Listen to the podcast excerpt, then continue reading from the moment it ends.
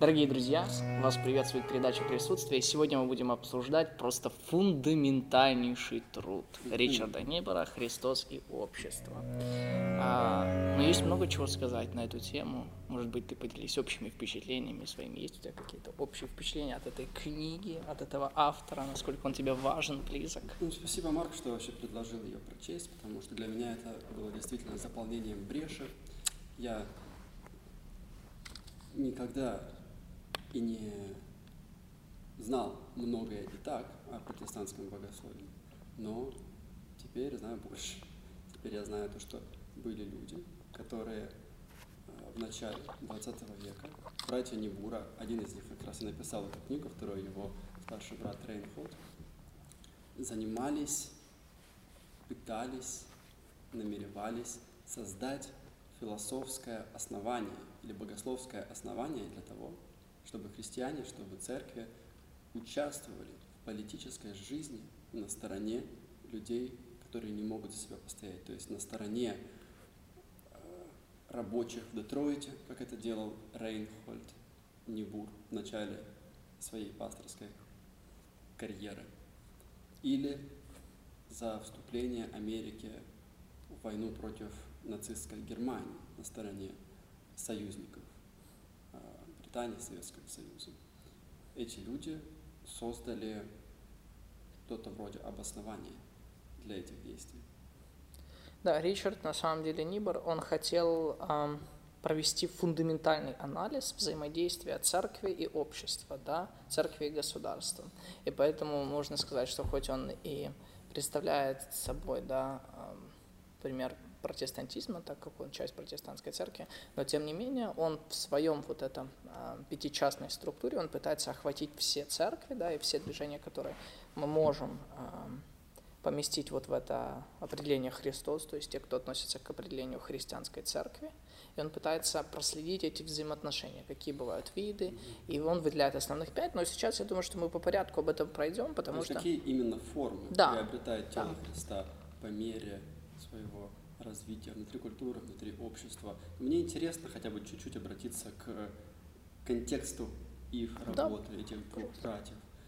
Не то, чтобы я хочу его описать, я хочу, чтобы мы вспомнили вместе, и тебе, наверное, больше он знаком. Но, как я себе это понял, они действительно пытались пройти между Сциллой и Харибдой, угу. между популярным тогда, или не таким популярным, как сейчас, но набирающим обороты и рождающимся тогда так называемым возвращением к foundations, в общем, к зарождающемуся фундаментализму. Их отношение было негативное. Но с другой стороны, э, противоположной, они также негативно относились к либеральному богословию. Uh-huh. Либеральное богословие не означает то, что сейчас можно под этим понять. Это не богословие слева.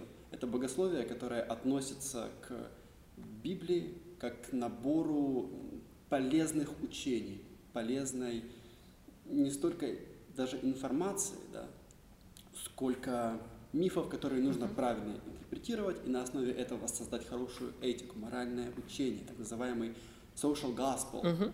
да, социальное Евангелие, социальная добрая весть, которую можно проповедовать, но не обращаясь и не эм, обращаясь с особым трепетом к самому слову, которое запечатлено в Библии. То есть эти братья действительно были между двух этих полюсов, и мне кажется, что тогда это, в принципе, и была единственная адекватная позиция, в которой можно было находиться, во всяком случае, я так себе вижу. Ну и они проделали настолько фундаментальный труд, что всякий, кто просто занимается после вопросом э, культуры, христианства, отношения церкви и государства, он просто не может обойти братьев Нибров, и конкретно даже эту работу, потому что она просто абсолютно стала фундаментальной, и все после люди, они либо критикуют, либо поддерживают, либо модифицируют, но так или иначе упоминают Нибера. Давай, наверное, дадим определение обществу, да, или культуру, то есть эм, если мы здесь более понятно нам Христос, да, это как бы тело Христово, это церковь, то понятие культура, оно не столь однозначно понятие общества, да, он здесь это э, использует как э, синонимичные слова. Что это значит и о чем мы вообще будем говорить? Вот культура. Ну, если ты позволишь мне усложнить, мне кажется, сам Небур, как правильно ставить ударение? Я, кстати, не знаю до конца. Мы будем называть его Небур. Ну, кто так называет Небур, кто-то Нибур, ну, я не вижу. Я буду называть его Небур. А я буду Нибур. Сам в книге он и с определением Христа, что значит Христос, не так уж и сильно спешит, потому что он не спешит отождествлять Христа с церковью или с набором людей, которые номинально причисляют себя к христианам. Он остается открытым к идее о том, что Христос действует там, где Он хочет действовать. Угу. Иногда через христианина, а иногда абсолютно не через христианина, а как-то в суперечь, как-то вопреки угу. иной раз даже. То есть в этом смысле он сложнее, чем может показаться угу. на первый взгляд, но при этом, чтобы не усложнять слишком сильно, да, действительно, в конечном итоге речь идет о Христе как о сознательном, эм, как о сознательной силе в обществе, если так можно выразиться, то есть о, о сознательном причислении себе к действию, к действиям, которые совершаются во имя Христа. Окей, с Христом не знаю, согласен ты или нет? Да, да, я согласен. Может добавить здесь, да, что если бы мы совсем усложнили, то нужно вообще удивиться, почему он говорит, почему он говорит Христос, да, не христиане, не церковь. И здесь присутствует такой антропоцентризм, он как бы говорит, а вот сам Христос, который был здесь в этой истории, как он взаимодействовал, да, это как бы отправная точка, Христос, который был в истории. Но после этого он рассматривает церковь как часть вот этого Христового тела, которое взаимодействует. Ну, то есть тут, тут интересно вообще, какой он, какой он подход. Интересная динамика. Да, да, прекрасно то, что он пытается как бы фрактально, то есть постоянно возвращаться к личности угу. Христа и не отдаляться от него слишком да. сильно, чтобы не уходить в абстракцию. Но в конце концов, он говорит вначале, что Христос, это почему я использую Христос, потому что для людей, которые действительно э, называют себя христианами, то для них понятно, что жизнь и учение Иисуса Христа являются незыблемым авторитетом, да, и поэтому, в конце концов, это, собственно, первоисточник, поэтому он как бы использует это. Отлично, поговорили о Христе, давай поговорим о культуре. Тут много разных определений, очень много разных всяких э, есть позиций. Я действительно ну, нашел для себя одно из самых простых и самых исчерпывающих определений культуры. И, кстати, на 31 странице он сам дает это определение. Это искусственная вторичная среда, культура есть искусственная вторичная среда, которую человек надстраивает над, природ, над природной средой. То есть я, просто говоря, проще говоря, использую это э, такой термин, как вторая природа. И кажется, один из культурологов давал такое определение, но я, к сожалению, не смогу вспомнить, кто. Вот. То есть культура – это все то, что создает человек. Да, все искусственное. Угу. Это человеческая природа. Это все то, что при этом, можно сказать, защищает нас от природы. Да. Вплоть до какого-то момента. Угу. А потом и друг от друга. В том смысле, что мы с помощью культуры, а закон это часть культуры, наверное, самое очевидное воплощение культуры, это и есть закон. Угу. В общем, с помощью этого закона мы сначала создаем, как, как Моисей, да, определенные отношения между людьми, которые нельзя искривлять слишком сильно. То есть я не могу убить, я не могу лгать и так далее. Развиваясь, культура берет это еще на ступень выше с каждым, э, с каждым с каждой итерацией своего развития, если mm-hmm. потому что постепенно не просто общественные отношения как таковые подчиняются закону или защищаются законом, а каждый человек, каждая личность, особенно это выражено в сначала христианском этосе, что ли, и в Евангелии, в посланиях апостолов, но прежде всего в э, именно юридических традициях, которые сложились в христианских государствах. То есть Магна э, карта, да, угу. в Англии, Великая Хартия, подписанная Иоанном Безземельным, если не ошибаюсь, в 13 веке.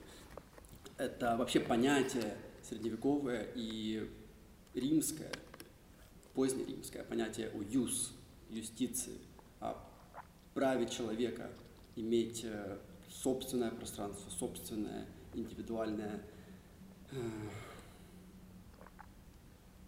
собственную защищенность законом от посягания на эту расширенную свободу, которой раньше никогда не было, от угу. притязаний других людей, которые не готовы ценить эту свободу.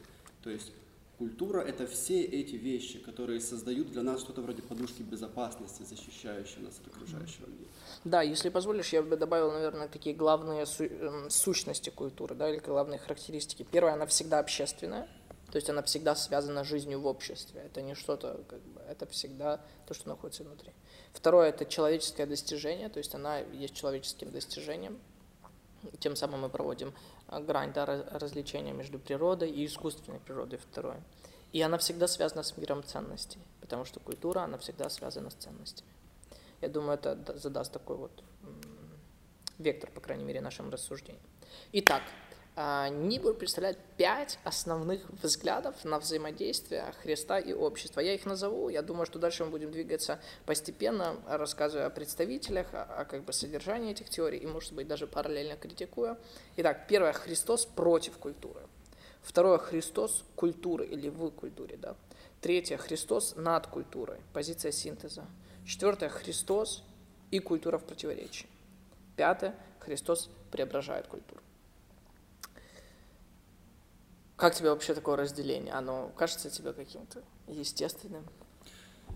Неестественным? Мне нравится то, что он делит способы взаимодействия Христа с обществом именно на пять частей для начала. Во-вторых, да, действительно достаточно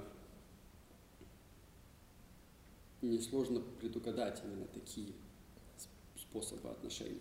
Сам Небур, точнее, самому ему, самого его попросили в конечном итоге написать еще одну главу, где он может выразить, а какой же, собственно, правильный способ отношений с обществом. И меня удивило то, что переводчица написала очень жестко насчет того, что эта глава неудачная, и ее не следовало даже писать. Подразумевая, наверное, то, что Небур не хочет совершать нечто вроде синтеза а хочет оставить их в креативном напряжении. Как ты считаешь? Да, здесь интересно то, что на самом деле изначально его попросили прочитать курс э, на одном богословском факультете, и он как бы готовил это как описание курса, и он представил, да, пять позиций. Пять Но позиций. интересно, что да, у него есть введение, но не было концовки. И редактор, как бы, который хотел издавать, издатель сказал, напиши последнюю главу, чтобы людям стало понятно, что, собственно, правильно, что неправильно.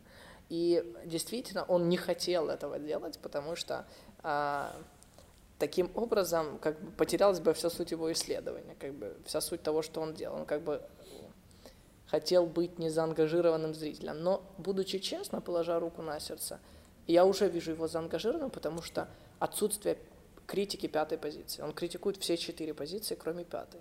И поэтому в пятой главе мы находим э, самого Нибора. Христос как преобразователь. Как преобразователь культуры, да. То есть мы видим, что он сам как бы, он как бы прокололся. Он не хотел, но он прокололся. Но как всегда веселее всего в этом смысле рассматривать всякие э, уровни или разные способы, наделяя их какой-то личностностью, что ли. То есть пытается ли он сказать, например, то, что третий способ свойственен таким-то церквям или таким-то людям в истории. То есть он говорит о Толстом. Давай, наверное, вот чтобы было максимально э, весело и интересно, попробуем от этого тоже отталкиваться. покуда Супер, будем да. идти. У меня есть как раз, да, все, я попробовал выписать всех представителей. Давай начнем с первого. Христос против культуры. Давай поговорим о вообще содержании этого взгляда. Представляется греховная культура, которую необходимо отвергать. То есть все то, что Бежать от мира. да, находится в мире, от него нужно а, отделяться, отделять себя от мира. Ну, как бы мне кажется, что а, это достаточно такой известный нам в обще... известная реакция церкви в обществе, нам известна и в истории она. Первым считается... Наверное, самый очевидный стереотип о церкви как таковой. Да, Особенно учитывая, наверное, самое ну, популярное, или лучше сказать, э, яркое Стереотипное, проявление да, церкви да. в монастырях, Да, в да, совершенно точно, да. далее. Это то, свя- что на виду, это то, что сразу кажется тем, что должно определять Да. церковь. Это отшельничество, от- какое-то отступление от мира сего. Да, это люди не от мира сего. Да? Первым таким известным э, представителем является Сертулян. И он в своей работе как бы говорит, что нам нужно отделяться, но как бы сам Нибур его тоже критикует за, за непоследовательность, потому что в апологии он представляет другой уже взгляд. Конечно, это монашеские ордены, особенно устав святого Бенедикта, бенедиктинцы, да, а они, ну, как бы, вот, вот, нужно отделиться от мира в монастыре, и, ну, какие есть еще, например, проявления? Амиши, например, в Америке всем известные, ранние квакеры, менониты некоторые. Ну, и, мне кажется, в любой церкви есть эта тенденция в большей или меньшей степени. Просто некоторые церкви основаны угу. на том, что они принимают это как должное. Есть мир, и мир по своей природе радикально невозможно спасти, невозможно ага. На самом деле в конечном итоге искупить каким-то образом, привести к чему-то более, к какому-то более э, христианскому образу жизни, что ли, или что-то в этом роде. Такой подход в той или иной мере, мне кажется, может присутствовать сознательно или бессознательно в любой общине, в любой церкви и насколько я понимаю, в пределе эта тенденция приближает любую общину к чему-то вроде секты. Угу. Ну, разве это не есть тенденция, которая э, характерна любому э, сообществу? Любое сообщество характеризуется тем, что ему хорошо внутри себя. А когда нам хорошо внутри себя, мы как бы не хотим э, оставаться открытыми, нам как бы хочется отделиться, нам как бы э, свойственно вот это, а, даже в Инстаграме близкие друзья, да, создается, да, кружочек по интересным. Нам, Приятно, нам да, здесь комфорт. Да, да, нам здесь комфорт, нам здесь хорошо. И эм, Толстой, да, тоже, особенно в поздних сочинениях он об этом говорил, но тоже э, подчеркивает э, Нибур, что э, он говорит даже не своими словами, а словами Жан-Жака Руссо. Да. Заметьте, как это интересно, как это характерно, как это показывает, что Небур – это тоже ребенок своего времени, потому что сейчас мне сложно представить богословов, которые будут так э, как бы близко затрагивать учение Толстого. Но тогда, когда толстовство было да, да, очень да. популярно, Просто особенно в Америке, намного больше, чем в России. Да, сто процентов, сто процентов. Естественно, Небур, наверное, был чуть ли не обязан говорить о взгляде Толстого, потому что взгляд Толстого на вещи был mm-hmm распространенным, и он был, как это, livable для да. людей. То есть люди были готовы ассоциировать себя с этим взглядом. Он был близок к людям. Интересно, что... А сейчас ты спросил людей, люди вообще знают, о чем идут речь? Э, если они вспомнят его как автора, ну, хорошо. У, Толстого есть вот эти вот две части. Да, есть, да, да. есть Толстой ранних годов, где он пишет великие, огромные романы, где да, он создает да. произведения искусства. И есть тоже не менее великий Толстой, второй части его жизни, второй половины, где он пытается создать свою религию отчасти на основе Евангелия, uh-huh. он пытается сделать как раз сделать из него нечто вроде social gospel, которое тоже, да. естественно, популярно в Америке, отчасти из-за Толстого. Да, uh-huh. Толстой пытается выкинуть из э, Евангелия миф, пытается выкинуть э, какую-то тайну для того, чтобы сделать из Евангелия учение, доктрину, применимую в этом суровом материальном мире. Давай поговорим о критике этого взгляда, да, что Христос, он э, здесь представляется как э, противником культуры, да, что, какие недостатки здесь есть. Я выделил для себя тут небольшой списочек, какой я вижу и сразу да, бросается в глаза, и во многом я опираюсь на исследования Дональда Карсона, который тоже написал замечательную книгу «Христос и культура». Вот, кстати, порекомендую ее вам, тоже очень хорошая книга, очень рекомендую. Он занимается также, прежде чем говорить о Христе и культуре, он занимается фундаментальным анализом Нибура, да, и он профессор а, Нового Завета в богословском, богословском факультете университета Тринити. И он говорит, что первое, что интересно, это то, что те, кто восстают против такого, против культуры, они говорят, что вот в мире есть знания, да, а у нас это откровение. И они пытаются как бы провести вот эту грань между откровением, вот у нас это откровение, а у них это знание. Потому что если все греховное в мире, то значит мы не должны опираться на их знания, но должны опираться на свое откровение. Но а, ну, просто невозможно не признать, что невозможно жить, не основываясь на ну, тех научных знаниях, научных достижениях, которые мы имеем. То есть ты не можешь в полной мере себя отделить от этого, и ты не можешь провести эту грань, сказав, вот это у меня тут откровение, а у тебя там знание. Да, это такой интересный момент был для меня. Ну, конечно, да, абсолютный дуализм, противопоставление, что вот там в культуре живет грех, а вот здесь, в монастыре у нас, это свет и благочестие. Это тоже такой абсолютно, э, я бы сказал, банальный взгляд на вещи. Третий такой важный момент, это, ну, он такой очень для меня был оригинальным, неожиданным. Это законничество или доминирование правил. Потому что для того, чтобы отделиться от общества – необходимо правило. И я был, ну, я был так приятно удивлен тем, что эм, этот недостаток упоминается, потому что Нибуром, да, потому что нам нужно провести где-то черту, нам где-то нужно построить стены монастыря. Нам нужно устроить четкий свод правил, четкий свод э, законов, которые бы определили наше поведение в отличие от э, поведения общества. Обозначить своих и чужих. Да, совершенно точно. Все это сводится к этому разграничению между нашими и вашими. Угу. Естественно, ваших ничего хорошего не ждет.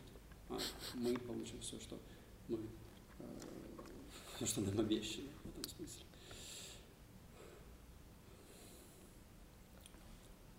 Но самый фундаментальный недостаток для меня, э, я им и закончу, это то, что абсолютно отсутствует понимание Иисуса как Творца природы. То есть как будто бы вот эту грань Божьего характера как Творца мы отбрасываем. Мы отбрасываем э, Бога как правителя, который руководит историей. Мы это все выбрасываем на помойку, и мы выбрасываем э, Духа, да, который присутствует в творении, который присутствует в христианском сообществе. Мы все это выбрасываем на помойку. А это стремление к разделению и отделению себя от мира. Как, как, как можно всерьез воспринимать его как основу для своего э, взгляда на мир, если ты веришь в Бога, который создал все из ничего, экс нихило. Ничего в этом мире не является в той или иной мере, больше или меньше, не является не утверждением Божьей воли. Это то, что Он хочет. Если ты считаешь то, что ты, и заметь, как опять мы, мне кажется, должны провести эту черту, опять вернуться к этому разделению. Что отделяет людей, которые пытаются так отграничить себя от других в конечном итоге? Ведь они не могут на основе своей, а, своих живых отношений, на основе своих поступков, потому что живые отношения и поступки находятся внутри ткани мира. Они не могут разграничить себя на основе реально важных вещей, таких как поведение, таких как, в конце концов, любовь, которую они проявляют, потому что, ну, это, это, наверное, сам, один из самых э, очевидных примеров, да, потому что внутри церкви есть настоящая любовь, но и вне ее очень далеко тоже можно найти примеры бескорыстнейшей любви, настоящей греческой агапы, которая отдает себя. Эта любовь, она не смотрит на любые границы, на деноминации, она проявляет себя там, где хочет. Хорошо, мы не можем на основе каких-то важных вещей разграничить себя, отделиться от мира. Но на основе чего мы можем это сделать? Только на основе владения. Мы владеем откровением. Как будто им можно владеть, как, можно, как будто его можно исчерпать, когда, как будто мы можем построить свою идентичность в этом мире на том, что именно мы им владеем, нам оно открыто, а кому-то оно не открыто. Видишь, мы опять такие люди, и нам всем это свойственно, потому что каждый человек любит забрать себе, любит хватать, любит загрести, любит владеть. А эти люди, мы как люди, когда склонны к отделению от мира, мы считаем то, что мы завладели, мы исчерпали Бога, мы имеем правильное о нем представление. Но те люди, которые не находятся в нашем кругу, естественно, не имеют такое представление. Поэтому нам нужно делить дробить и отбрасывать. Ну, что можно добавить после, после столь эмоциональной критики? Давайте перейдем ко второму взгляду. Это Христос культурой. Ну, нужно сказать, что он сразу разделяет первые два и третий, четвертый, пятый взгляд, говоря, что первые два, они являются, ну, радикальными взглядами в то время как третий, четвертый, пятый всегда представлялись э, мейнстримными движениями, да, то есть э, центристская церковь, в принципе, в той или иной форме исповедовала эти взгляды. Христос культура, да? Иисус – это мессия общества. То есть Иисус, он как бы, можно сказать, он в культуре, он часть культуры. А представителями, особенно после, после происходит популяризация такого взгляда после обращения Константина. И самыми, наверное, известными представителями э, есть Джон Лок, Абеляр, Иммануил Кант и Томас Джефферсон. Да, то есть так называемая христианская цивилизация. Давай э, уточним, что ты имеешь в виду. Пять разных способов отношения христиан, Христа с обществом. Первое и второе. Христос против общества и Христос часть общества. Угу. Он относит к более радикальным. Да, он называет крайние позиции. Это крайние позиции. Угу. Но остальные, третье, четвертое, пятое, они являются центристскими. Христос над обществом, Христос и общество в противоречии, и Христос это преобразователь общества. Да, мы сейчас будем об этом подробнее говорить, но вот, например, вот эта позиция Христос культуры, его в основном исповедовали это гностики и это либералы. Либералы в классическом понимании этого слова. Например, тот же Томас Джефферсон, чем он известен? Он взял свою Библию, он вырезал из Нового Завета все чудеса да, да. и сказал, это, в принципе, тенденция просвещения да, эпохи совершенно модерна и так далее. Ну, Кант, Лок, тому яркие представители. Рациональность религии, вот такое, понимаешь, Христос. И это называется Христос? Христос культуры. Второй. У меня просто нет такой главы, понимаешь? У меня есть Христос против общества, потом Христос часть общества. Да, Христос это, общества. Это, это оно есть в культуре. Христос часть общества. Второй взгляд. Это, это другое второй. просто название. Да, да, да, это просто другое. Извини, что я... Хорошо, я чуть-чуть немного запутался. Окей, хорошо, мы переходим ко второму. Христос становится частью. И это логично. Это смотри, как э, это соответствует развитию церкви в целом. Сначала ранние христиане э, были измучены, замучены, становились мучениками в государстве, в империи, которая не признавала их право быть теми людьми, которыми они хотели бы были, быть христианами. Потом церковь становится действительно частью государства. Константин, Константин да. обращает самую большую империю, которая, в принципе, тогда существовала, в христианскую веру, и, естественно, а, возникает нечто вроде того, что принято называть симфонией церкви и государства. Этот интересный, странный, mm-hmm. во многом патологичный, при этом могущественный союз двух этих направлений, да, Цезаря и э, церкви. Да. Ну давай покритикуем, да, этот взгляд. Э, как правило, Нибур выделяет такие несколько моментов, что они оказались просто под двумя огнями, вот, эти, э, вот эта позиция Христос культуры. Во-первых, э, такую позицию критиковала ортодоксальная церковь. Она обвиняла церковь в продажничестве государства. Как бы ортодоксальная часть церкви говорила, вы продались государству, да, вы все, вы не христиане. В то время как и вне церкви их, их критиковали, э, тех же либералов, да, их критиковал тот же там Маркс и Джон Дью, да, за что они отвергали христиан-либералов? Потому что они боялись, что это повредит их там, марксизму, их язычеству, да, то есть их представление, их взглядам. То есть они, выходят, пытались как-то остаться где-то посередине, но в итоге их отвергли и ортодоксы христиане, и, а, и общество просто языческое, и там марксисты в том числе. То есть они оказались полностью под двумя огнями. И тоже для меня самые фундаментальные такие моменты, я буду говорить последними, это ну, абсолютно утрачено представление о грехе, о благодати, о законе, о Троице. А зачем нам благодать? Нам не нужна благодать потому что в ней нет нужды. В обществе, ну, общество, в обществе нет проблем, в обществе нет греха. Да, кажется, он сказал, что э, он, точнее, цитирует какое-то, кого-то, э, который, какого-то автора, который дает точное определение либерализма. Он говорит, люди без греха идут э, к Богу без гнева и суда, для того, чтобы жить в обществе. То есть э, какие-то части Библии выдираются абсолютно. Чем и, чем и занимался, например, тот же Джефферсон. Вообще церковь выхолащивает свою сущность, она при, присасывается к государству, потому что это ведь очень полезно с точки зрения материальной, с точки зрения безопасности, да. престижа. Да. Это, эту тенденцию в человеке, в церкви, в чем угодно перебороть почти невозможно. Но кто из нас откажется от теплого, нагретого местечка рядом с президента. Я прочитал недавно книгу Говоруна про политические ортодоксии, про то, как церковь присасывается к государству и, по сути, просто перенимает на себя доктрину, идеологию, которая свойственна этому государству. И неважно в этом смысле, э, это консервативная или более прогрессивная идеология. Дело в том, что церковь теряет в этом процессе саму себя. Церковь становится заложницей этих культурных э, противо, противостояний. Ведь в Римской империи все было еще не так страшно, потому что было общество, по сути, было одним. Это была одна империя с одним языком, в принципе, с одной религией. Но сейчас э, церковь не просто начинает существовать в гармонии с государством, а начинает быть участницей э, распри, занимает одну из сторон конфликта. И в этом смысле проигрывает изначально, потому что придает, наверное, то, чем она должна быть. Да, а не это произошло ли с церковью во время национал-социалистов Германии, да?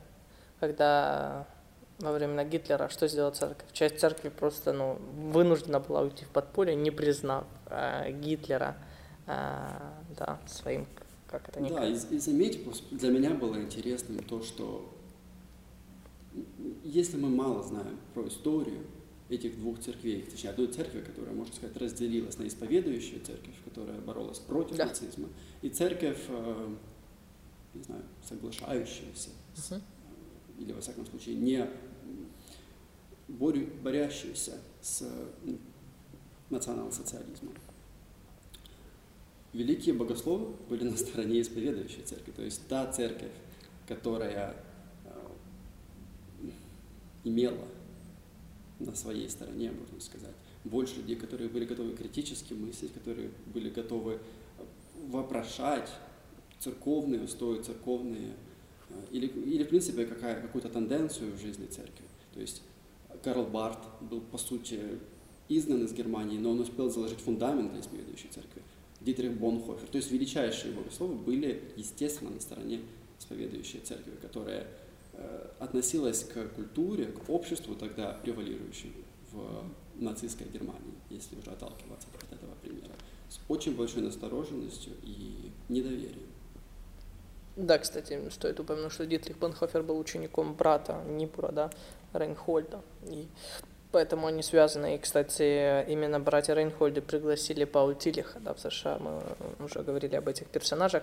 Но, в общем, интересно, да, что вот эти, видишь, два радикальных взгляда. И это э, соединение с культурой, и это полное отделение от культуры. Вот это два радикальных взгляда. А назови, пожалуйста, третий, четвертый и пятый взгляд, чтобы мы терминологию... Чтобы мы совпали да. в терминологиях. Дальше идет Христос над обществом, угу. Потом Христос и общество в противоречии, угу. в конце концов Христос преобразователь. Ага, да, все, теперь у нас не возникнет таких этих. Я просто использую вместо общества, да, термин культура. А, вот эти три э, основные, три эм, последних взгляда, они являются центристскими, поскольку церковь в мейнстриме исповедовала эти формы, те или иные формы. То есть, во всяком случае, во времена Нибура. Да. Или Нибура. Нибура, как Нибура. И для меня это самая, в принципе, страшная тенденция, самая страшная тенденция для меня заключается в том, что во времена, когда Нибур писал эту книгу и его брат работал, они воспринимали как должное этот мейнстрим, этот э, протестантский, э, более или менее либеральный церковный мейнстрим, когда, который тогда существовал в Америке. Это основные такие старые, добротные протестантские церкви. И э, методистская, лютеранская, кальвинистская, реформатская пресвитерианская и так далее.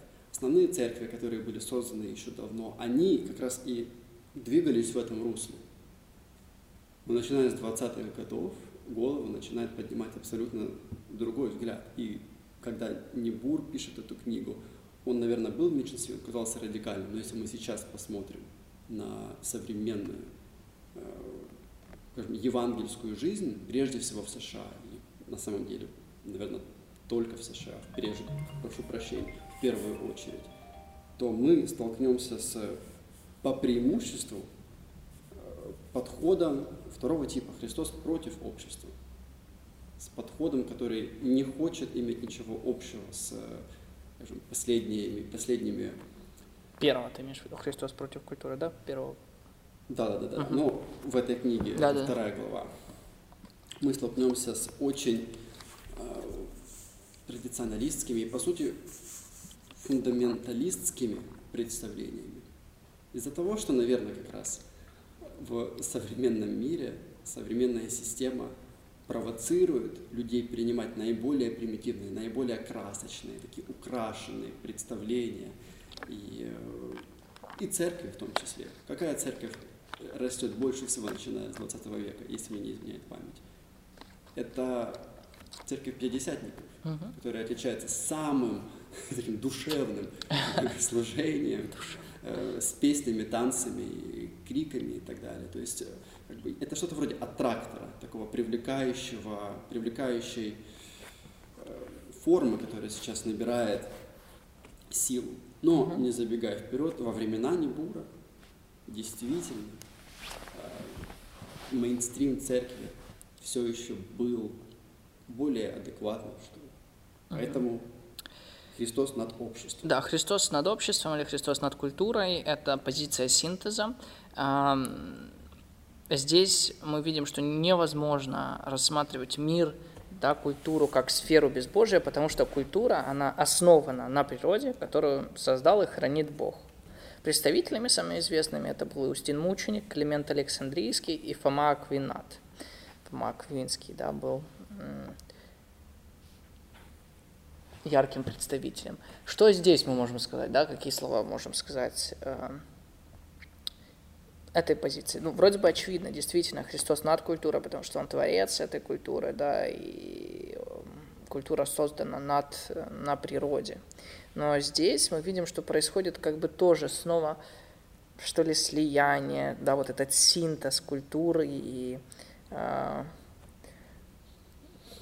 и Христа, да, и церкви, и поэтому здесь происходит, что относительное, оно абсолютизируется, а бесконечное помещается в конечную форму. Мы видим, что такой синтез может быть обусловлен только внешней культурой. То есть какая культура сейчас, в каком обществе мы находимся. То есть культуры же тоже бывают разные. И нужно понимать, что, например, почему Аквинат защищал э, такую позицию. Потому что э, Европа была христианизированной. Вот почему. И такая позиция, синтез культуры и церкви, да, общества и церкви, оно всегда ведет к институционализации Христа и Евангелия. То есть мы на уровне церкви хотим принять какие-то решения. Да, да, мы находимся на расстоянии, в принципе нам нечего особо вмешиваться в то, что происходит в обществе, потому что общество так подчинено нам. Uh-huh. Говорил о том, что философия является служанкой богословия. Да. Соответственно, мирские короли являются тоже чем-то вроде служанок а, престола да. в Риме и так далее. Этим и занималась католическая церковь, да, Папа Римский хотел получить власть, так сказать, над всеми государствами, да, он хотел, он а, помазывал императоров, давал им корону, это именно он. То есть определенный период истории так и было. Этот синтез происходил. Но здесь тоже очень важный момент, который для меня есть весомым аргументом, это то, что не воспринимается всерьез э, греховность человеческого общества, присутствие греховности в человеке. Потому что мы все-таки даже в Аквинате видим, я очень люблю Фома Аквинского, но в нем мы видим вот такой какой-то позитивный взгляд на человека. Знаешь, то есть в человеке а, культура не воспринимается как что-то испорченное, как что-то, а, имеющее в себе а, растление греха. Ну, это понятно, потому что он жил в такое время, да, средневековое, когда все вокруг монастыри, церкви, все принадлежит папе, это, это понятно. Но он еще не знал, скажем, в каких направлениях культура может расслабить свою, свой христианский стержень или что-то в этом. Совершенно То есть насколько тогда ему представлялась необходимость Христу спускаться куда-то к людям и находиться с ними в противоречии или в каком-то напряжении. Наверное, этой надобности не существовало в такой мере, которая, которая она видится нам сейчас. Сложно сказать. Достоевский же писал о том, как Христос э, в «Братьях Карамазовых» попадает в Севилью примерно тех времен. Да, да, да, да. Но с Христом, который находится на улицах, который творит чудеса, э, церкви не хочется иметь дело, и не хочется даже разрешать ему существовать в таком уличном, э, воплощенном контексте. Потому что у нее и так есть возможность э, править балом, руководить процессами. Зачем Христу, который по своей сути является тем, э, кто приносит огонь. Да, я пришел принести огонь, и я жду, когда он уже наконец возгорится, говорит Христос. Церкви не нужен такой дестабилизирующий фактор внутри общества, который и так подчиняется. Мгм. Поэтому, наверное, можно просадить здесь какую-то взаимосвязь. Да, совершенно верно. Четвертый взгляд – это Христос и культура в противоречии, да, или Христос и общество в противоречии, так называемый дуализм. Дуалист говорит только на языке парадоксов, потому что мы находимся в культуре, и мы часть испорченной культуры. Но Христос приходит совершить искупительный акт этой культуры, очистить эту культуру. В чем, наверное, принципиальная разница первого взгляда и э, Христос против культуры, и четвертого, где Христос и культура в противоречии? То, что в первом взгляде мы говорим в терминологии «я», «они», то есть противопоставление. Но, но здесь мы говорим в категории «мы», мы тоже часть культуры. Мы, мы понимаем, что в нас эта культура, нас невозможно отделить от этой культуры.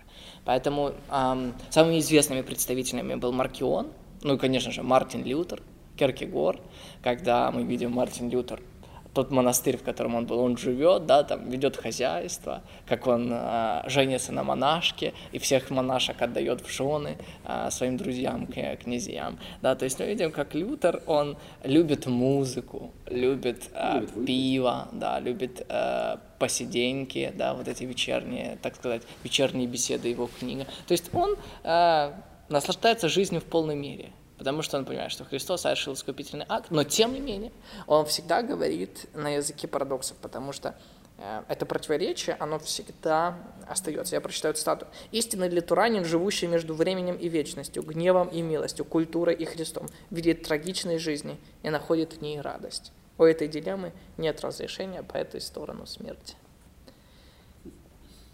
Какой здесь недостаток, да, вроде бы уже мы приближаемся все ближе, видишь, лютеране наши, там, так сказать, наши братья, это э, мы их очень любим. Но то, что такой дуализм, мне кажется, ведет первое к дешевой благодати, о которой говорил Дитрих Панхофер. Это отрицание всякого закона. Ешь душа, пей, веселись. Антиноминианство. Когда мы берем и отрицаем то, что мы находимся под законом.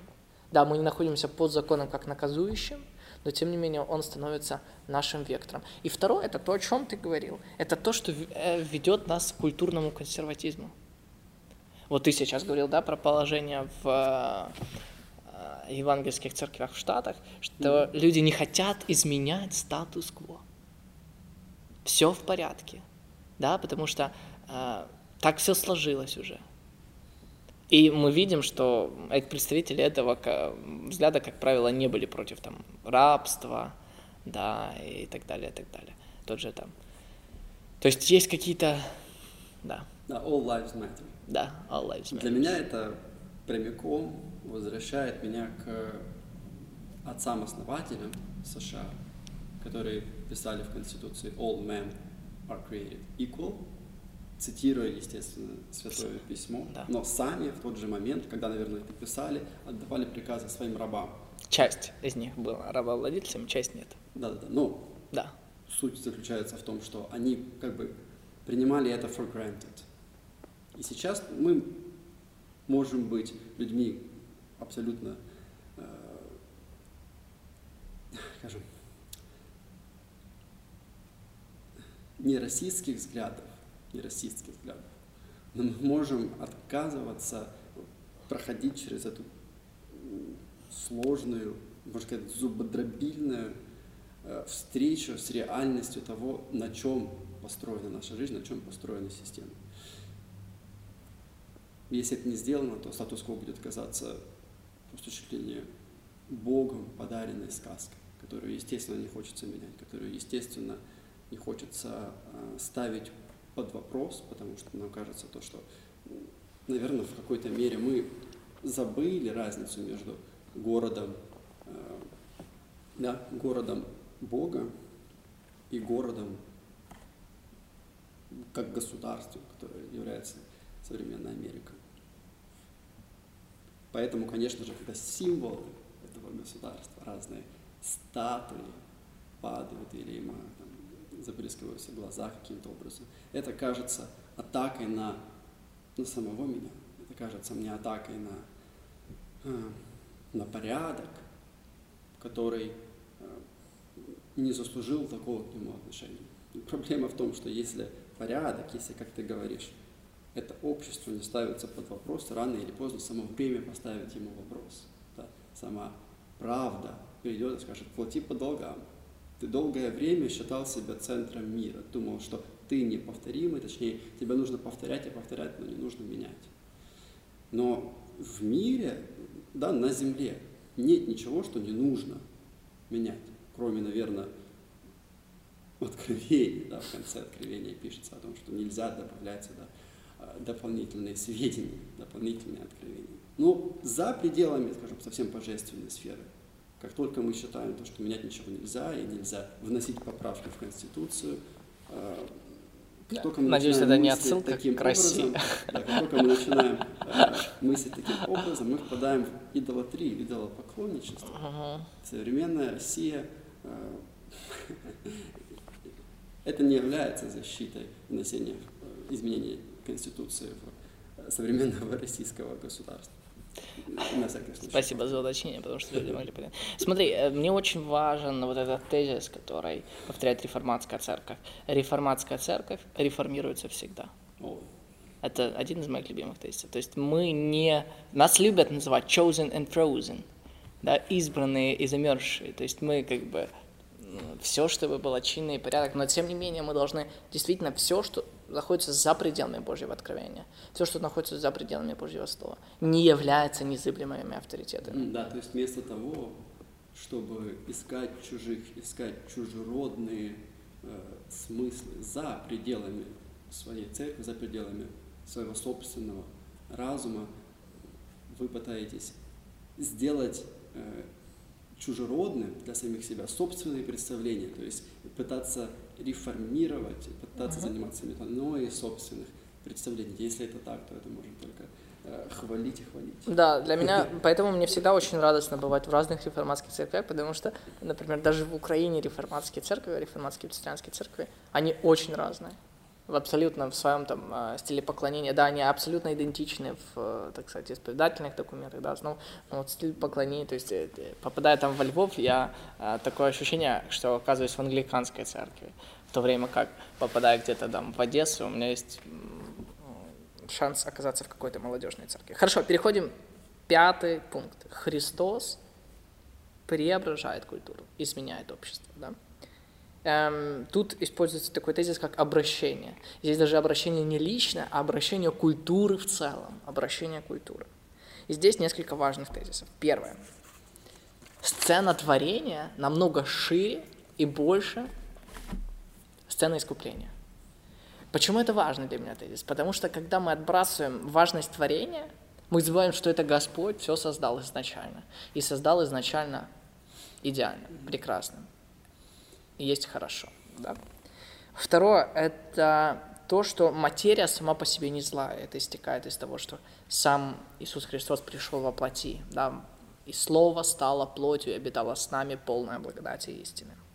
Третье – это то, что Бог вершит историю. Это взаимодействие человека и Бога. История – это не какой-то случайный набор фактов. случайные какие-то события происходят. Это то, чем управляет Бог. Ну, то есть, перебью на одну секунду.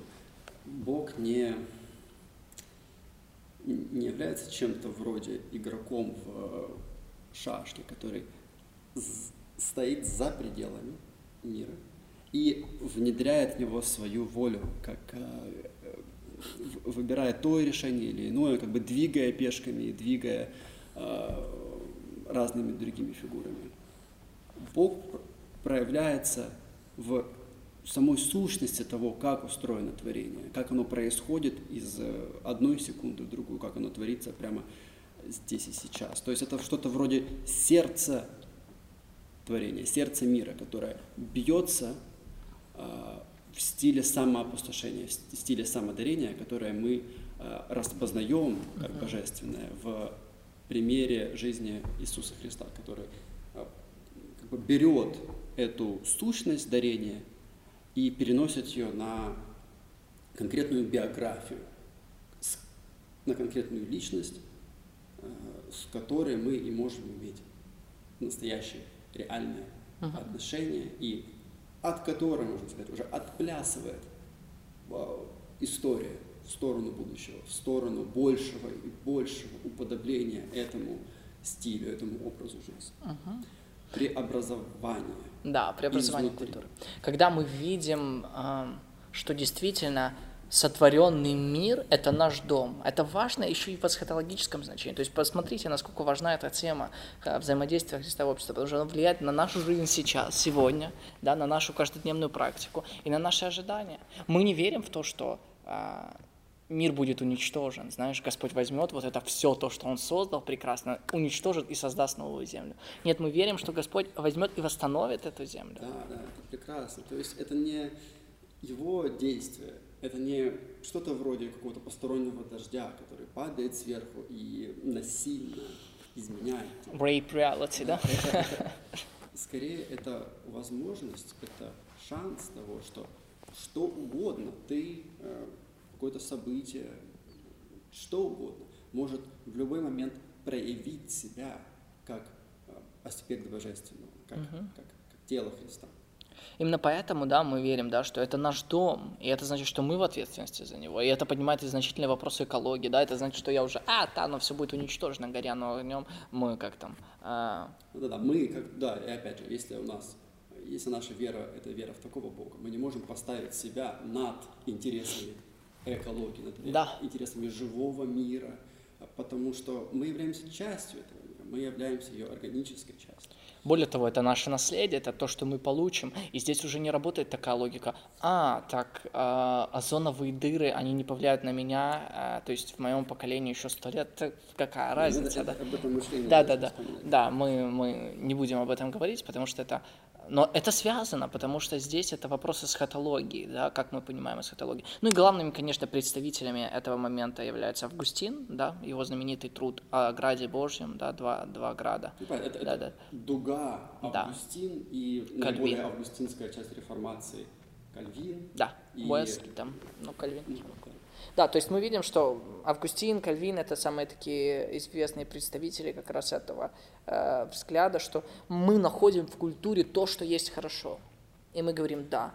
Но то, что есть плохо, Христос трансформирует, да, Христос изменяет, Христос очищает культуру. Это подобно тому, как, я не знаю, мы попадаем в лес. Ну, ну заметь, как апостол Павел в свои лучшие моменты максимально зримо выражает этот же самый взгляд. Он говорит о творении как о чем-то, что из, из одной степени славы в другую степень славы уподобляется образу да. Господа. От славы в славу, да. Да, из славы в славу. Э, Роун Вильямс говорит в этом смысле подобную вещь, потому что я понимаю, что ты имеешь в виду, в всяком случае, если я не понимаю, ты меня исправишь. Что, э, я понимаю, что ты имеешь в виду, когда ты говоришь о том, что зона или э, пространство творения шире, чем пространство искупления. У нас должно быть реальное, четкое понимание различий внутри творения. Внутри творения есть нечто, что абсолютно противоречит, противостоит э, замыслу Бога насчет творения, а есть нечто, что уже э, иску, как это, искуплено, Да, уже находится в состоянии э, соития, соприкосновения, взаимопроникновения с э, Богом через любовь, всегда через любовь. А, Роуэн Вильямс говорит о том, что мир – это театр для божественных действий. То есть мир всегда открыт, он всегда находится в некоторой мере тишине. Точнее, он может создавать тишину для того, чтобы в нем проявился аспект мира, аспект творения, который действует как Бог. А что это значит? Это значит то, что это освобожденное пространство друг для друга, это, это, это, освоб... это из, э, исправленное э, пространство внутри отношений. То есть это выпрямление искривленных отношений mm-hmm. между людьми. И всякий раз, то есть приведя это к какому-то конкретному примеру, всякий раз, когда ты прощаешь кого-то,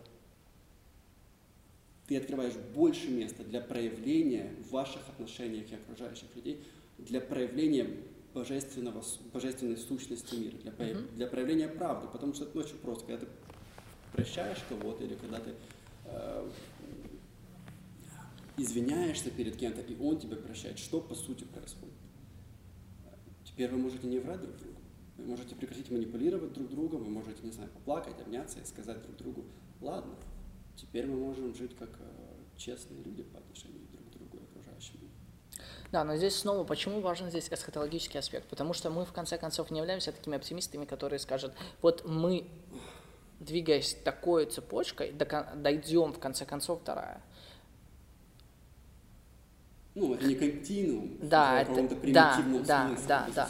То есть нам все равно нужно это вмешательство, чтобы Господь пришел и очистил, да, поэтому мы верим, что только на земле, только на новой земле, под новыми небесами мы действительно сможем сказать, что мы совершенные, perfect, да, то есть что Господь удалит весь этот грех. Но тем не менее, наша жизнь это действительно пространство, в котором мы должны, за которое мы должны бороться, да, которое должны освобождать. Мы расчищаем дороги. Да, да. Одна из самых один из самых известных стихов э, Евангелия, для того, чтобы по ним смог пройти Спаситель. Да. да, действительно.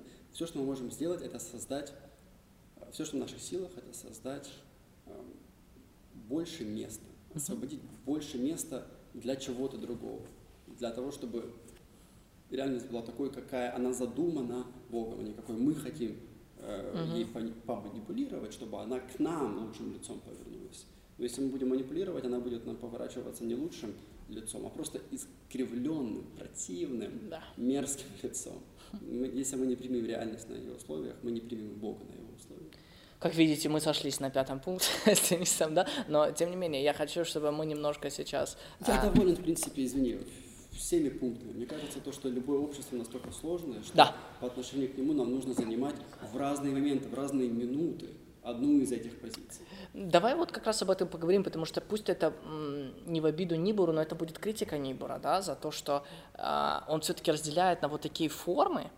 Э, и нужно понимать, что он вот берет так иногда, да, там, э, местописание, и как бы говорит, что как будто бы это место, Писание подтверждает эту форму. Ну, и это было бы не совсем честно и оправдано. Я думаю, мы все так делаем. Да, мы как бы берем, это называется подтверждение собственной точки зрения. Но также здесь стоит добавить, чтобы сохранить этот баланс, что э, Библия ведь это очень сложная э, книга, там очень много разных жанров.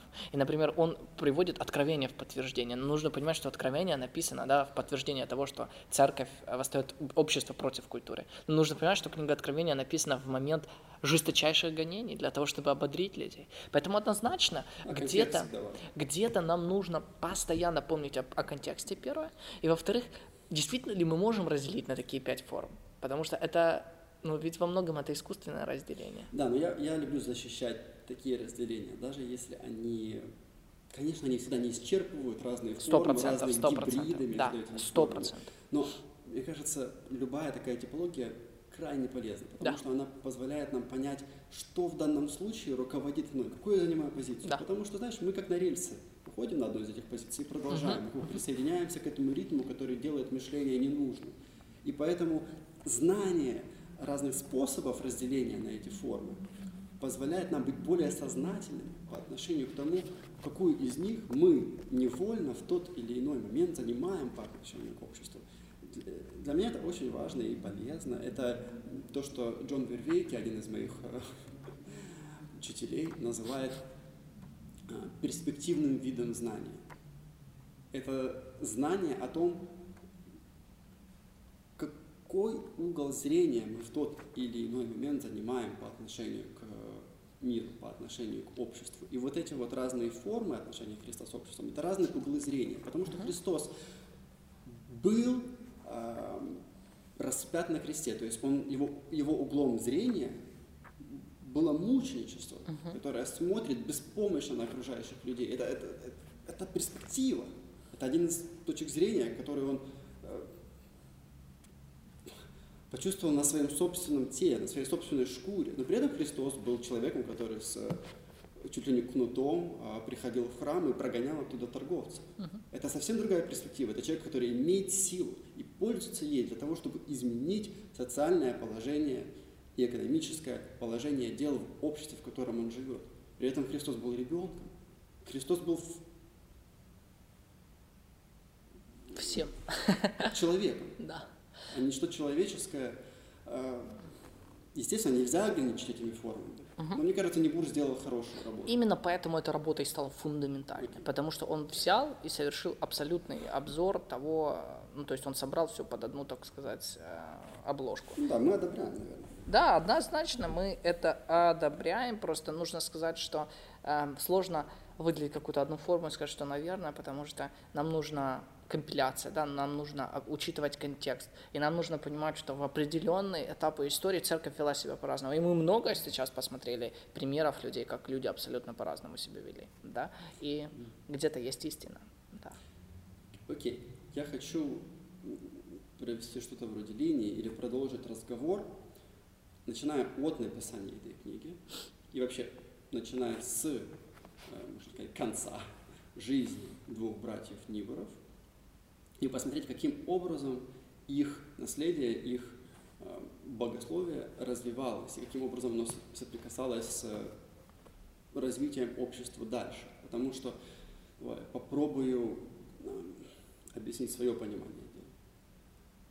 В целом они стали фундаментальными э, собеседниками любого богослова, который хочет говорить об этике, о христианской этике. То есть это конец, э, вторая половина XVI века прошла под знаком этики братьев Небуров. В Америке, естественно, еще был великий Роуз, который занимался этикой как э, да, justice as fairness. При этом э, к концу XX века мы видим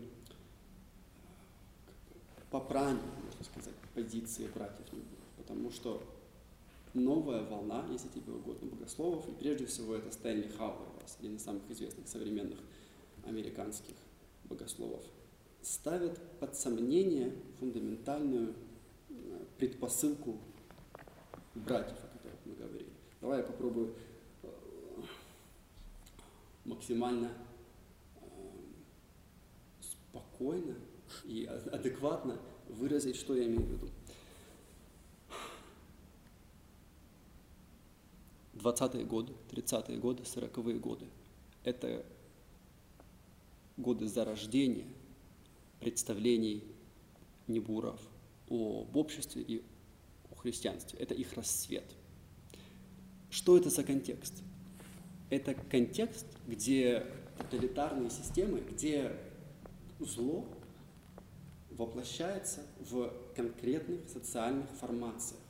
В Советском Союзе, 30-е годы уже невозможно было отрицать то, что нечто вроде зла захватило власть. В нацистской Германии с самого начала, фашистская Италия, Япония. Весь мир был пронизан э, такими воплощениями зла, которые имеют оружие, почти имеют ядерные боеголовки. В общем, имеют очень много рычагов влияния. А Гитлер захватывает чуть ли не всю Европу. И Европа, в принципе, почти согласна с этим особо большой борьбы, кроме как со стороны, наверное, Советского Союза, и не последовало. Ну и, наверное, не могло быть. Что в, этом, в этих условиях делают э, братья Небуры? особенно, наверное, Рейнхолд Нибур, они пытаются оправдать использование государственных мер и таких философских учений со стороны христиан для того, чтобы бороться против этого зла э, средствами государства, то есть средствами силы, средствами даже насилия. Другими словами, это оправдание участия в войне. Э, Рейнхолд Небур, тебе эта тема знакома ближе, поэтому поправь, если я не прав, был одним из самых известных людей, которые как раз и защищали это понятие just war, справедливая война. Именно так. Э, в его случае, конечно же, он подразумевал прежде всего главное, главный конфликт его жизни – это нацистская Германия, конфликт против нацистской Германии. И это очень важно, это, наверное, делает его э, это, это, настоящим героем. То, что в 30-е годы он чуть ли не единолично э, продвигал эту идею о том, что Америка должна вступить в войну и должна защитить евреев, в общем, должна ответить на насилие нацистской Германии ответной силой, ответным насилием. Таким, я не знаю, каким...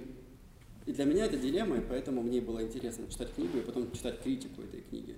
Для меня это дилемма, которую я не могу э, на самом деле прийти э, к, к разрешению которой я не могу прийти, во всяком случае, какими-то очевидными, доступными мне сейчас средствами.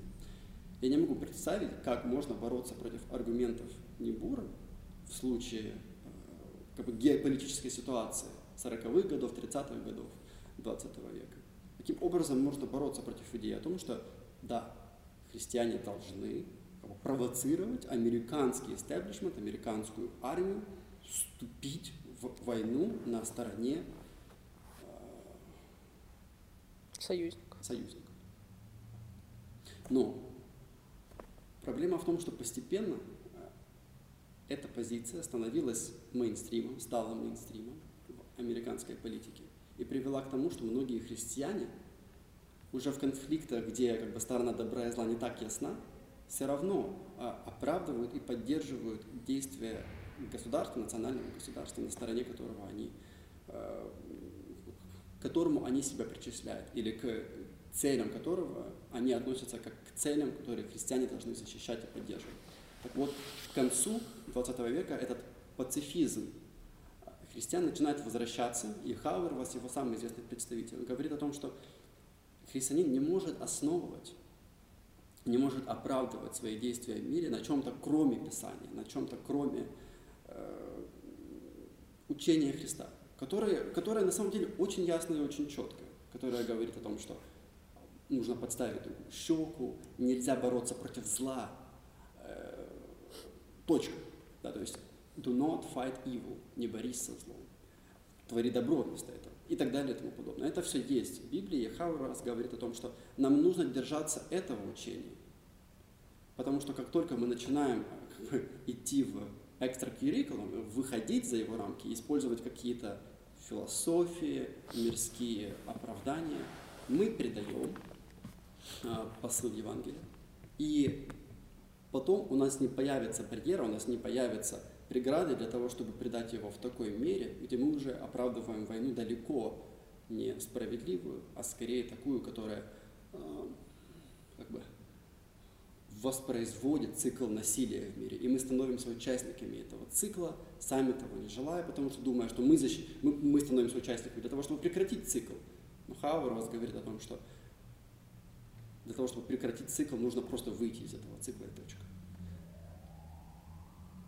Какими-то очевидными мерами я не смог для себя разрешить этот вопрос, потому что явно видно то, что оба, обе этих позиции имеют как минимум долю правды. Поэтому я, я оставляю тебя с этим. Да, ну, я, ты знаешь, что я приверженец справедливой войны, это как бы моя позиция, но здесь снова нужно определить, что мы подразумеваем под справедливой войной. Ведь те же места, которые ты упомянул, да, они, то есть мы находим в Библии и другие места. То есть здесь вопрос, что вкладывал, что, какое истинное значение было у этих мест. Да, автор послания к римлянам, точнее Павел говорит римлянам, что а, носят меч те, кто да, управляют государством. И он называет их слугами Божьими, и они должны иметь этот меч. И их задача, он говорит, прямая задача властей – это наказывать злых. Это задача властей. и поощрять добрых. И это значит, что эм, справедливая война как раз сюда и помещается. Ну, для того, чтобы для людей не было непонятным, о чем мы говорим, я сделаю короткое отступление и расскажу о принципах справедливой войны. Да, в чем принципы справедливой войны? Э, так сказать, принципы селективизма. Критерии. Да. А, тут есть несколько интересных, тут есть две большие такие группы, это объявление войны и это справедливое ведение войны. И тут есть подпункты. Первое. Чтобы объявить войну, необходима справедливая причина. Должна быть справедливая причина и справедливая цель. Дальше. Это должно быть последним средством. То есть мы должны использовать все рычаги власти, которые у нас уже были. Экономические санкции, посланные э, представители, дипломаты, послы. Да? То есть это уже все. И четвертое, это крайняя мера. Да, это крайняя мера. Больше у нас как бы нету возможности влиять. И четвертое – это официальное объявление э, войны. Войну должны объявлять только те, кто имеют на это право, то есть власти. Это об объявлении войны. Теперь группа «Справедливое ведение войны». Первое – у нас должны быть ограниченные цели.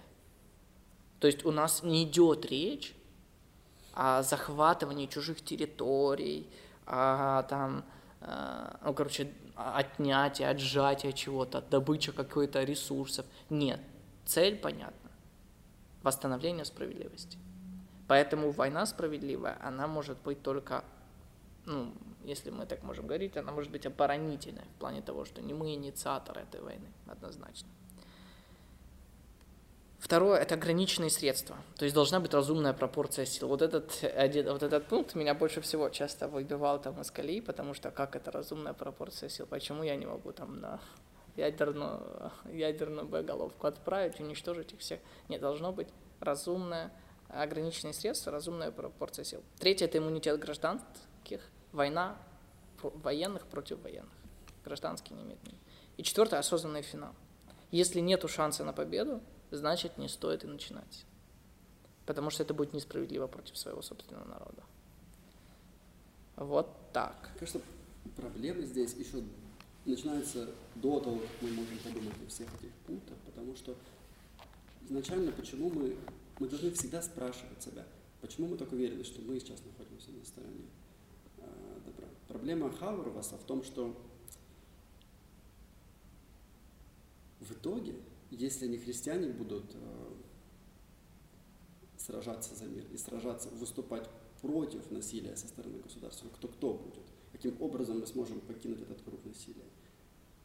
И если мы не будем всякий раз вспоминать о том, что в конечном итоге нам нужно выходить из этих, э, из этого порочного круга э, взаимного причинения вреда, взаимного навязывания воли, взаимного насилия,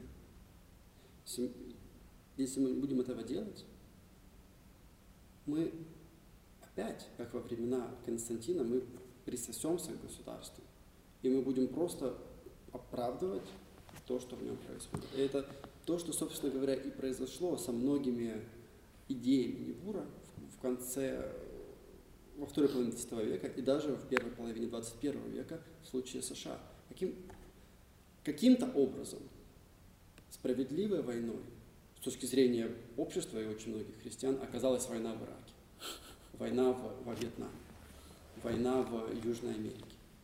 А, и именно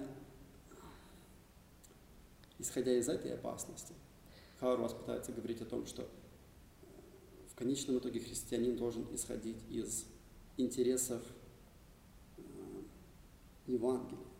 Ну, сто процентов в том, что христиане не являются частью, э, понимаешь, это надгосударственное сообщество. Христиане это надгосударственное сообщество. Поэтому речь не идет о защите какого-то, да. Но тем не менее мы, мы граждане двух царств, пока мы живем здесь на земле. И отделение полностью от государства, это будет та же радикальная позиция Христос против культуры, понимаешь? Ну да, и Поэтому, Тауэр вас да. причисляют в эту категорию да, Христос да, против культуры, да. против общества. Против общества. Поэтому здесь очень сложно дать какое-то четкое... Я, я понимаю абсолютно, о чем ты говоришь, потому что как только у нас есть прецедент, мы можем пойти дальше и сказать, окей, и это справедливая война, и это справедливая... То есть мы не сомневаемся в том, что э, справедливой войной была война против нацистов, Но мы, Да, сомнев- но мы сомневаемся в том, что справедливая война была в Ираке. Но опять же, с нацистами завершение войны. Да, да, это уже, да, ну, как бы, но вступление США, стороны, да, мы понимаем, что оно было необходимо. Мы понимаем, что это было, ну, как бы, Это было правильно. это было правильно, да. Окей. То есть эм, и, здесь поэтому возникает сложный вопрос, да, как, как, Да, как это как раз понять? вопрос того, как именно Христос должен соотноситься с обществом. И мне кажется, здесь должно быть, наверное, и то, и другое. Наверное, мы должны видеть Сто процентов. реальное противоречие между любым применением насильных средств и главным посылом, основным посылом Евангелия. Но с другой стороны, мы должны понимать то, что уже убив какого-нибудь комара, мы находимся на одном континууме. Конечно, нельзя сравнивать это каким-то адекватным способом, но мы находимся на одном континууме с применением силы государствами, применением оружия, применением э, насилия во время протестов и так далее. Мы как бы включены в этот мир, где насилие просто правит балом по-хорошему. И так или иначе нам нужно брать ответственность и, как говорит Небур, наверное, все-таки пачкать руки. Потому что, и, и, наверное, жертвовать каким-то своим, а, каким-то своим представлением о святости для того, чтобы проявить, как бы, исправить положение м- вещей в мире, как бы выпрямить отношения Да. между угнетающими и угнетенными таким образом, чтобы, опять же, расчистить дорогу для Христа.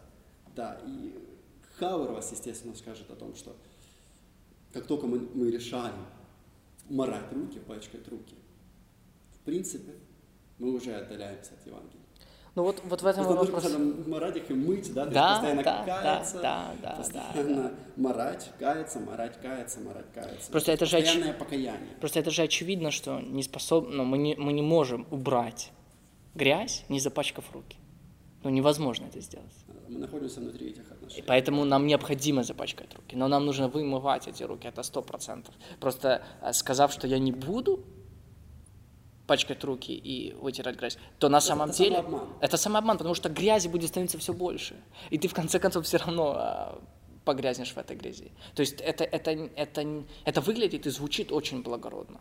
Вау, отказ от насилия, да? полное непротивление, как там а, по Толстому. Но в конце концов к чему это приводит? К тому, что зло расцветает и правит балом. Хорошо, поэтому будем держать разные подходы в таком творческом Напряжении. Помните о том, что э, в этом, наверное, заключается жизнь христианина. Он участвует в мире, он отдается миру, он жертвует собой в мире. Но при этом он не забывает о, о какой-то точке отсчета, которая невидима, которая называется в Библии как Царство Небесное. Да, совершенно точно. Но он время от времени, чем чаще, тем лучше, возвращает свои глаза именно к той точке отсчета и выливает душу, выливает свои грехи, то есть занимается покаянием. Это процесс покаяния, который не заканчивается, потому что невозможно взять и перестать быть участником этих отношений насилия, пока ты не умрешь. Да, пока мы по эту сторону смерти, мы не можем избавиться. Пока Царствие Божие не воплотилось в полной мере здесь, мы, к сожалению, находимся внутри. Поэтому мы говорим, что Царствие Божие, оно уже наступило, но еще нет. И мы ждем того дня, когда Господь в полной мере восстановит, ну, восстановит да, свое Царство, которое было изначально Да, Ну, установлено. опять же, это разница между весельем и радостью. Да, да, да возвеселится земля, да возрадуется небеса. Веселье – это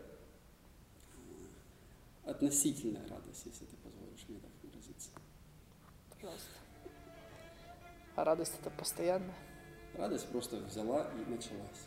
началась. И уже ничего не закончится. Ждем. А веселье – это качели. Видишь, Да. даже рифма есть. Да, да, веселье это качели. Ждем той радости, которая начнется и не закончится. С вами была передача «Присутствие». Мы говорили о фундаментальном труде Ричарда Ниба, о Христос и обществе. Да, спасибо.